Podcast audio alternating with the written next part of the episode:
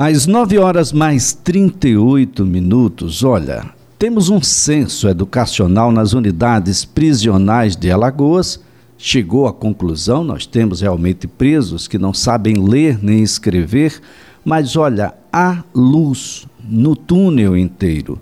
O Estado está muito preocupado com essa situação da educação, tanto que promove uma série de ações para quem está do lado de fora, aqui, ah, nos comuns, aqueles que evadiram, seja lá por que motivo for, porque tem que trabalhar para sustentar a família, porque a Covid afastou a todos e nós tivemos que criar programas como Escola 10, como outros programas para atrair essas pessoas de volta e fazer com que elas permaneçam na sala de aula.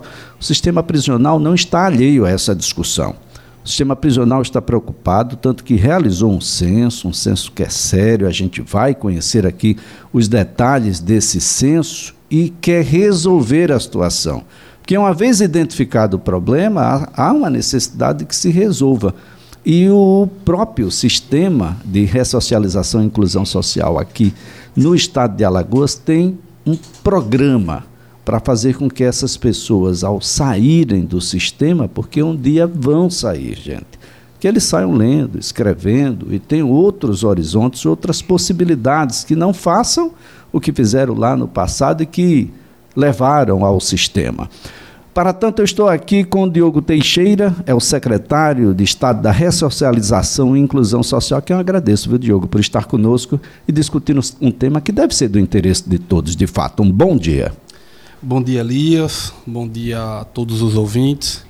Dizer, Elias, que é uma grande satisfação, enquanto secretário de Estado, poder vir aqui nesse programa sério, que é o CBN Maceió, principalmente para falar de um assunto em que eu, particularmente, eu tenho, muita, tenho muito apreço, que é a educação.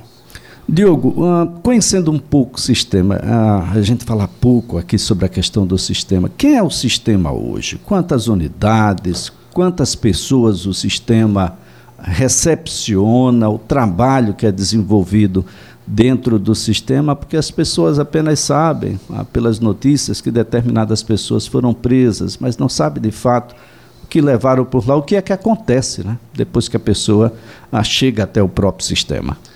Exato, Elisa. É, o sistema ele é, ele é uma cidade. Nós temos educação, nós temos saúde, nós temos assistência social. Nós dividimos o sistema em Alagoas em, em dois locais. Um que é no complexo prisional lá perto do aeroporto, que aí nós temos é, Baldomero Cavalcante, Ciridião Duval, nós temos PSM1, PSM2, PSM3, temos o Santa Luzia, que é o feminino, estamos entregando nos próximos dias é, o semiaberto, e nós temos também em Arapiraca, que tem o presídio do Agreste. Então, nós temos uma população carcerária de 10 mil aqui em Alagoas, 5 mil no regime fechado e 5 mil entre o regime aberto e o semiaberto. 5 mil pessoas aproximadamente aqui no, no regime fechado. Isso é um, é um município de um porte até razoável aqui para as nossas uh, para a nossa realidade, né, Diogo? É uma cidade, como você disse. Exatamente, exatamente.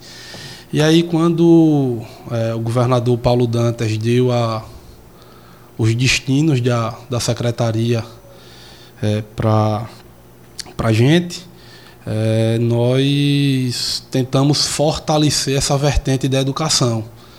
Então, quando nós assumimos a secretaria, é, em que pese o serviço anterior que estava sendo prestado era um serviço bom, que estava trazendo os números, mas a gente precisava potencializar, Elias, isso.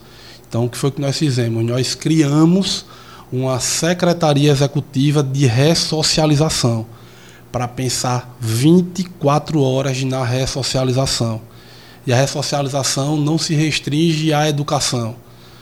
Potencializar o trabalho, potencializar a religião, independentemente de crença, a religião e a educação.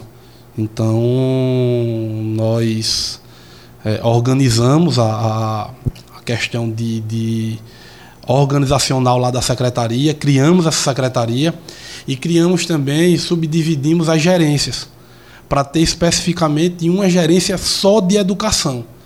Então, hoje, que é, inclusive, é, ela, essa gerência de educação é capitaneada por uma policial penal. Então, a gente deu essa estrutura, fizemos o censo, hoje a gente tem todas as perspectivas, os números concretos de quantos analfabetos de nossos reeducandos nós temos, e a partir de agora a gente vai potencializar, vai fortalecer para que a gente venha a diminuir e a radical acabar com, a, com, a, com o analfabetismo. Olha só, o, nós temos então um censo que foi realizado. Como é que surgiu essa ideia aí? Ah, como é que esse censo chegou? Quem, quais são os profissionais que estão envolvidos no censo? Como é que é isso, Diogo?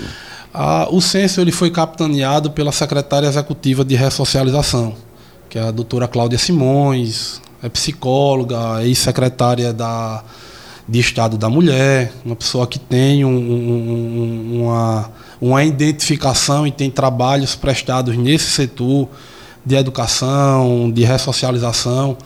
Então, quando a gente programou as ações de educação para o curso de 2023, é, eu senti a necessidade de a gente ter números concretos e atualizados. Então, organizamos a nossa, a nossa equipe e fizemos um censo pormenorizado para que a gente tenha de forma concreta quem é analfabeto, quem é, quem é, é, é, é alfabetizado, quais os níveis, para que a gente venha colher os frutos é, posteriormente. Quais são os números que surgiram a partir desse censo, Diogo? O que, Olha, é que a gente tem nós temos 10% da nossa população carcerária ela é analfabeta. Analfabeta mesmo, não lê e não, escreve. Não lê e não escreve. Então, nós estamos fortalecendo é, programas é, para dar oportunidade para esses reeducandos de serem alfabetizados, é, fortalecendo Liberdade, que já é um programa que existe no sistema em que fomenta a leitura. Aí você vai me dizer, Diogo, mas o rapaz que não sabe ler, como é que ele vai.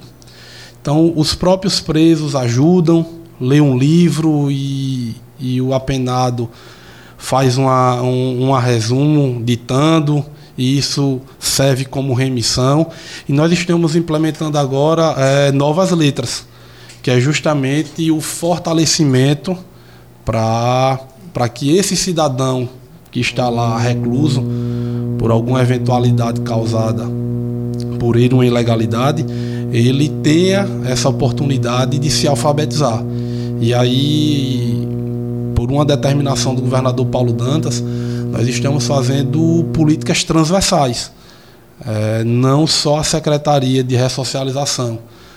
Mas aí eu procurei o secretário Márcio Beltrão, na Educação, e ele prontamente é, se, se, se fez presente e está ofertando professores.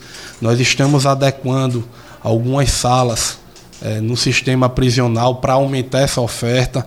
E tudo isso ali está sendo possível, a gente está tendo essa, essa possibilidade de aumentar essa oferta por conta de um investimento histórico que o governo de Alagoas fez no sistema prisional.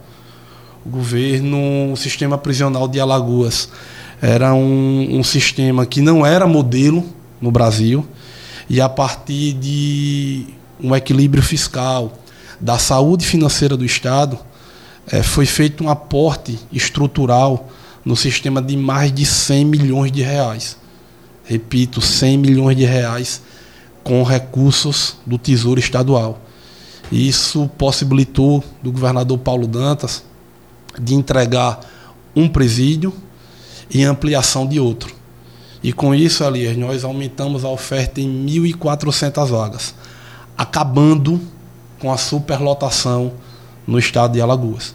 Então, sem a superlotação, nós temos uma condição melhor, uma condição maior de implementar as políticas de ressocialização, que aí inclui, e é muito importante, a educação. Olha, é, é, o, o, programa ele já está em curso, é o programa Novas Letras. Exato. Ele já está em curso. Como é que é isso na rotina? Porque você tem que modificar um pouco a rotina. A gente que é muito rígida em face da necessidade e a depender da ala onde se encontra determinado preso, a depender do, do delito cometido, aí é que a disciplina se faz necessária mesmo. Exato. A disciplina, Elias, ela existe integralmente no sistema prisional. Hoje eu posso lhe dizer com convicção que é um sistema prisional pacificado e isso passou muito pelo fortalecimento, pela qualificação da polícia penal.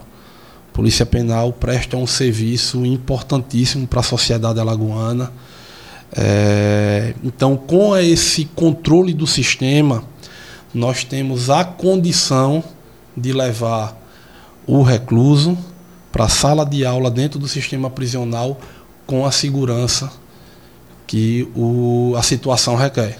Bom, vocês têm um, dentro desse planejamento aí um, um prazo para que a gente, porque eu sei, o sistema, gente, é bastante movimentado, ele é um sistema vivo. Ah, nós temos aí ah, custodiados que estão ah, no sistema que vão sair e outros que vão chegar. Então, quando a gente fala em extinguir ah, o analfabetismo dentro do sistema, é uma vontade. Porque muitas vezes chega, você terminou uma turma, está chegando uma outra. Então, esse é um processo que deve ser permanente. Mas eu acredito que quando virar rotina, quem chega já chega para ser alfabetizado no, no, devido tempo. Há um, um, um prazo para que esses quase 500 reeducandos e reeducandas eles cheguem à condição do letramento? Elias, como você muito bem aí é, salientou, o sistema ele é, ele é móvel. Então, dentro desses 500 presos que nós identificamos como analfabetos, existe presos que são provisórios, que a qualquer momento pode ter algum tipo de decisão judicial que coloque ele em liberdade. Nós vamos fazer de tudo para que no menor tempo possível a gente traga números melhores. Em relação à, à questão de acabar com o analfabetismo, a gente sabe que é uma que é uma tarefa muito difícil. Mas enquanto existir dentro do sistema prisional um recluso, um reeducando, que não saiba ler e escrever, nós não vamos cessar nessa área. Nós vamos fortalecer, nós vamos buscar parcerias. Fechamos parcerias com a OAB, fechamos parcerias com escritores alagoanos para ofertar é, é, livros é, originários aqui de Alagoas, para que a gente fortaleça essa vertente e a gente comece a pagar essa dívida histórica que o Brasil tem nesse setor. Muito bem, Diogo. Inclusive o próprio sistema já tinha né, um, um, uma programação para com o Enem. Aliás, vários reeducantes chegaram a ter a condição de, de tirar boas notas Sim. no Enem, isso em face de um cursinho voltado ao sistema, que estava dentro do próprio sistema prisional, isso já era uma, uma realidade. E esses números e essa programação que foi feita relativa ao Enem, ela surtiu efeito. Nós tivemos um aumento ali de mais de 400% de aprovados. Nós saímos do Enem de 2022 com 13 aprovados e no Enem de 2023 graças à programação, graças ao investimento que foi feito pelo governo estadual no sistema prisional, nós passamos para 68 aprovados. Olha só, pode ser a modificação e deve ser a modificação de vida de 68 pessoas, e se for nesse, nesse percentual de crescimento, 2024 a gente vai estar falando de centenas. O que significa dizer que essas pessoas podem modificar a sua forma de ver a vida a abertura de mais oportunidades e isso tudo faz com que a gente tenha um cidadão reinserido socialmente numa condição muito melhor do que quando ele chegou por lá. Essa, essa é é a ideia, né, de que a gente melhore a essas pessoas. Nós não temos prisão perpétua ou pena de morte no país. Essas pessoas terão em algum momento que voltar à sociedade e precisam voltar melhores do que por lá chegaram. Diogo. E, e Elias, complementando, a gente não ficou com esses números melhores apenas no Enem. Nós aumentamos no ensino fundamental, saímos de 234 para 260, aumentamos no ensino médio 50%, saímos de 51, fomos para mais de 100. E no ensino superior, nós alcançamos esse ano a matrícula de 58 alunos, 58 reeducantes, todos com faculdade à, à, à distância. Muito bem. Diogo Teixeira, prazer tê-lo por aqui. A gente vai ficar acompanhando para e passo aí a evolução ah, desse pessoal que entra agora com, com mais possibilidades na vida. Muito obrigado. Eu agradeço a oportunidade. A Secretaria de Ressocialização e Inclusão Social está à disposição da CBN e, e muito obrigado pela oportunidade de, de falar sobre educação. Olha, Diogo Teixeira é o secretário de Estado da Ressocialização e Inclusão Social. A gente segue agora com outras informações de Marcos Vasconcelos.